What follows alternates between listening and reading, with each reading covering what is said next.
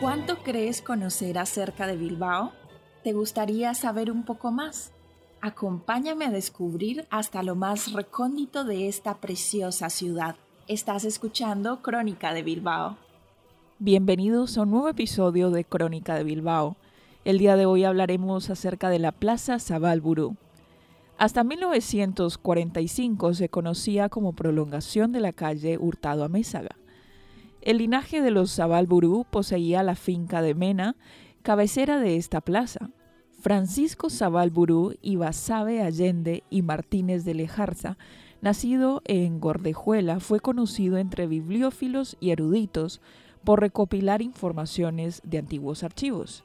Realizó en colaboración con Miguel Salvá, Pedro Sainz de Baranda, el marqués de Miraflores, el marqués de Pidal, el marqués de Fuensanta del Valle y José Sánchez Rayón, la obra Colección de documentos inéditos para la historia de España se casó con Pilar de Mazarredo, con la que tuvo una hija, que se casaría con el conde de Heredia Espinola. En la iglesia de Nuestra Señora del Carmen existe una cripta particular de la familia, donde reposan los restos de los matrimonios Zabalburú y de los condes de Heredia Espínola. En los terrenos de esta plaza tuvo lugar la ceremonia de anexión de la anteiglesia de Abando a la villa de Bilbao, el primero de julio de 1890.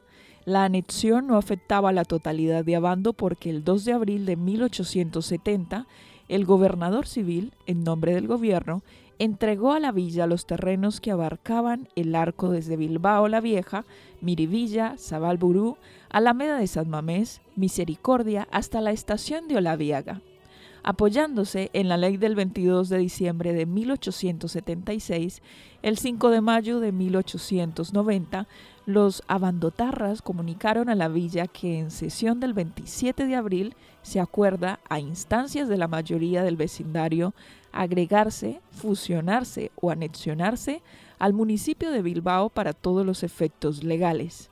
La ampliación conseguida por la villa era desde la punta de Zorroza bordeando el Cadagua hasta el Puente del Diablo, en Castresana, por detrás de Arraiz, hasta el Pagasarri, bajando por San Roque hasta La Peña, quedando frente a Bolueta separada por la ría.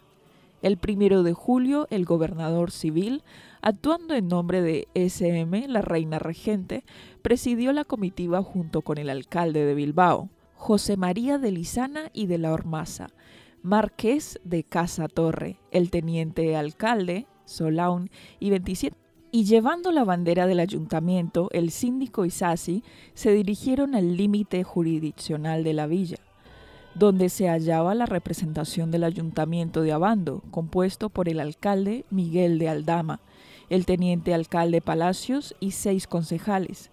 En la plaza se abrazaron los dos alcaldes y los concejales se estrecharon las manos, dando el gobernador civil posesión de la anteiglesia de Abando al ayuntamiento de Bilbao.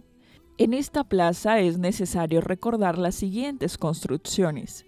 La fuente luminosa construida por Buigas, que se inauguró en 1967 y fue retirada en el año 2005 para construir el parking subterráneo. En el solar que ocupa el rascacielos, esquina con Hurtado de Amézaga, estuvo el convento de las Madres Reparadoras, construido en 1890. En 1908, Pedro Guimón realizó reformas en el edificio y la capilla se inauguró el 30 de mayo de 1909.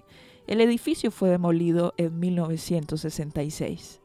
Al cerrar la Plaza de Toros de la Concordia en 1857, Debido a las obras del ferrocarril Bilbao-Tudela, José Antonio de Elizalde mandó a construir una plaza de toros de madera en terrenos de Agustín Goitia, detrás del palacio de Zabalburú de los condes Heredia Espínola.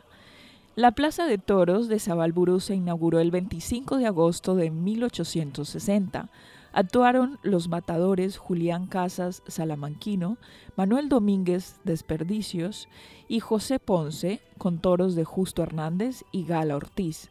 En 1864 terminó el plazo de arrendamiento y se cerró para dar paso a la nueva Plaza de Toros, situada entre Fernández del Campo y Hurtado de Amézaga, a la altura del actual restaurante Rimbombín. Las torres que presiden la plaza fueron realizadas por el arquitecto Eugenio María de Aguinaga y Asqueta. San Sebastián 1910, Neguri 2002, en 1970. Hasta aquí hemos llegado al final de este episodio en el cual hemos hablado de la Plaza Sabalburú, de toda su historia y de algunas de sus construcciones más importantes. No te pierdas un próximo episodio de Crónica de Bilbao.